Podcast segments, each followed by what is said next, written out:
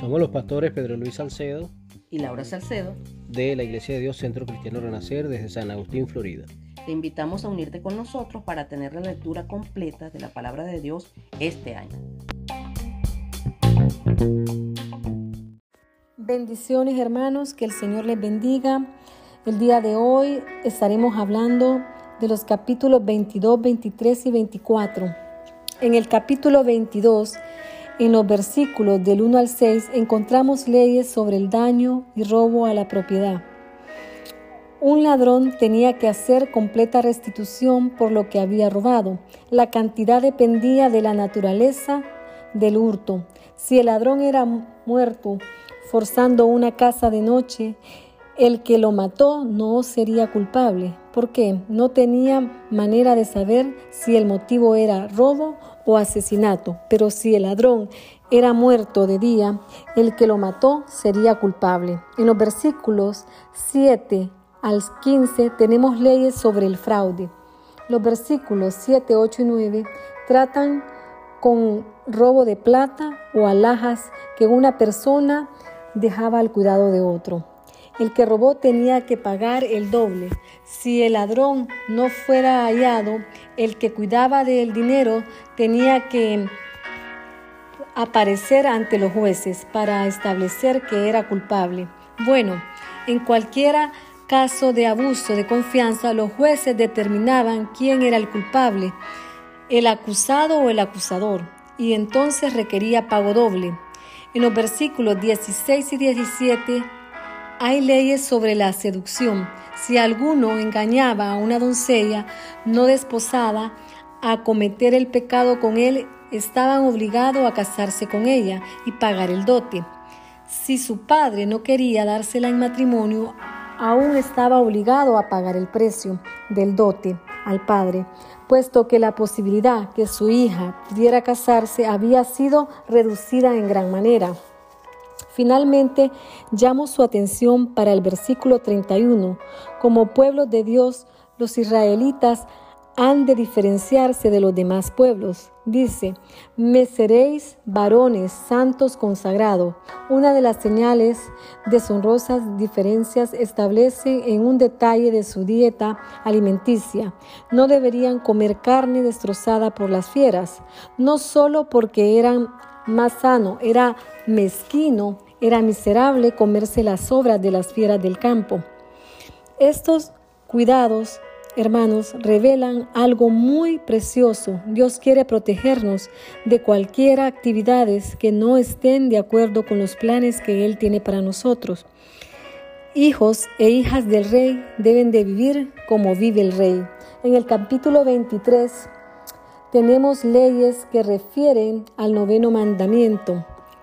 Otras leyes que se refieren a las fiestas anuales. Finalmente Dios promete proteger a su pueblo bajo la condición de obediencia y les amonesta contra los peligros de mezclarse con los pueblos de las tierras en las que Él los va a introducir.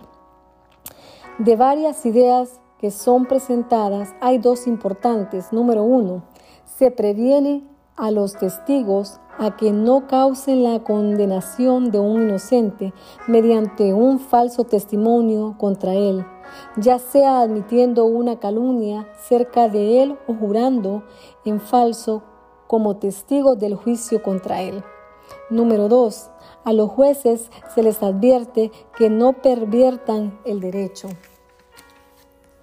Esto significa Inciso A. No deben dejar de dominarse ni por la fuerza ni por el número para ir contra su conciencia. Al dictar sentencia, esto significa que debemos mirar nuestro deber, no a los que hagan la mayoría. B. No deben de pervertir el derecho, ni siquiera por favorecer a un pobre, por cuanto a los derechos de, la, la justicia están por encima de los derechos de la compasión. Deben temer y ayuntar hasta que el pensamiento de apoyar o favorecer una causa injusta, pues los jueces tendrán que dar cuenta al Supremo Juez, Dios. Inciso C. no deben de oprimir al extranjero, aunque los extranjeros no hayan de heredar las tierras juntamente con ellos, sin embargo, se les debe hacer justicia, para que disfruten de los suyos en paz. En los versículos 10 y 11 se habla del séptimo año, de la tierra que había que descansar, no debería ararse ni sembrarse. Al principio del año y entonces no podría esperar gran cosecha al final del año. ¿Cuáles eran los objetivos? Número uno, mostrar que la tierra tan fértil era aquella en que Dios les introducía. Número dos, recordándoles la dependencia que tenían del gran dueño de la tierra y la obligación de usarlas, usar los frutos de la tierra, de modo que él les indicase. Después vemos que la desobediencia a este mandamiento ocasionó pérdida de las promesas. Número 3. Enseñándole a confiar en la providencia de Dios.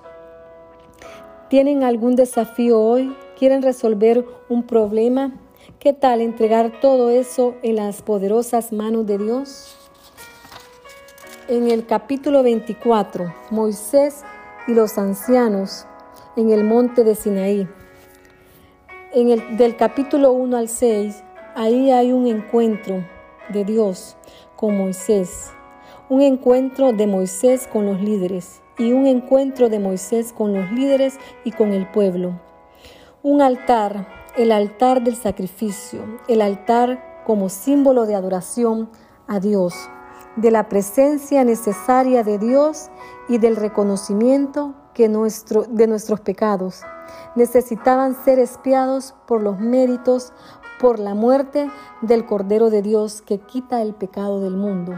En el capítulo 8 dice de la siguiente manera, entonces Moisés tomó la sangre y roció sobre el pueblo y dijo, He aquí, la sangre del pacto que Jehová ha hecho con vosotros sobre todas estas cosas. Esa sangre del animalito que ilustraba la sangre del Cordero de Dios, que sería derramada por los pecados de ellos y de los nuestros.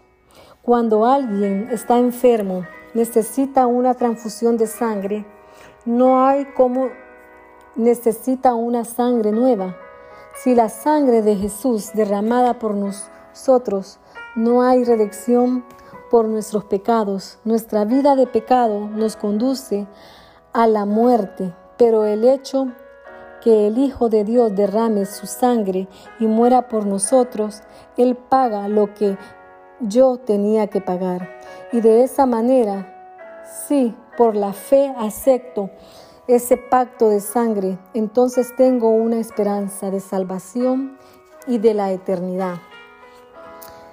En el capítulo 18 entró Moisés en medio de la nube y subió al monte, y estuvo Moisés en el monte cuarenta días y cuarenta noches. Especial en la espera y en el encuentro con Dios. Y así termino este capítulo 24.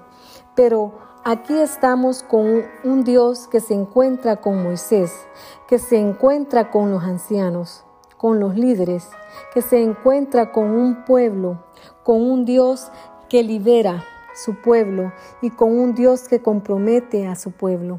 Y así como los antibióticos actúan con la infección, así como, la insulina actúa con la diabetes, de la misma manera, la sangre de Cristo actúa sobre el pecado. Es un antídoto. Es por, por su muerte que nosotros podemos vivir y eso es lo que encontramos en este capítulo. Y cuando el pueblo y cuando los líderes y la iglesia y cuando la congregación admite que la salvación es solo por la obra, por la gracia del Señor, no pueden reaccionar de otra manera que cómo reaccionó aquel pueblo. Después de escuchar la palabra de las leyes del Señor, dijeron, cumpliremos todas las palabras de Jehová. Algunos establecen una contradicción entre creer y obedecer, entre la gracia y la ley de Dios, que hace todo y nosotros que no hacemos nada, pero no hay contradicción. El Dios que justifica es el Dios que santifica.